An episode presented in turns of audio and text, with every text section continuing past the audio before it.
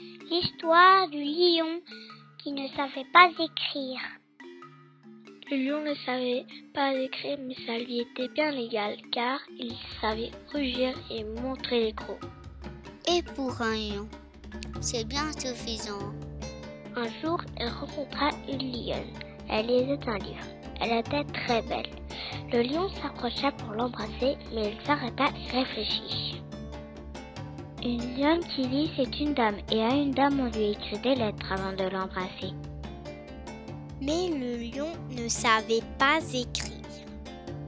Le lion alla trouver le singe et dit Écris-moi une lettre pour la lionne. Puis il alla à la poste, mais il se demanda ce que le singe avait écrit. Il lui demanda de lire la lettre. Voulez-vous camper avec moi dans les arbres? J'ai des bananes bis le lion. Mais non rugit le lion et il déchira la lettre. Le lion demanda à l'hippopotame d'écrire une lettre. Il alla à la poste, mais il se demanda ce qu'il avait écrit. Voulez-vous patauger avec moi dans le fleuve? On va se régaler. Bise le lion. Mais non Rugit le lion et il déchira la lettre. Puis le lion demanda au bousier d'écrire, il rencontra la girafe et lui demanda de lire.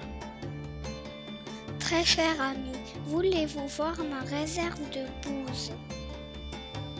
Mais non Jamais je n'écrirai une chose pareille. Le lion déchira la lettre et demanda à la girafe d'en écrire une. Mais quand il revint, le crocodile fena de la croquer avec la lettre. Ça suffit maintenant, rugit le lion.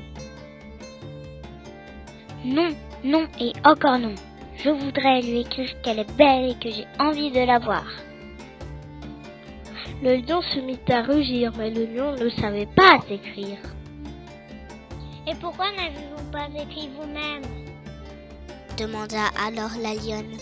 Et le lion répondit doucement. Parce que je ne sais pas écrire. La lionne sourit et l'emmena avec elle.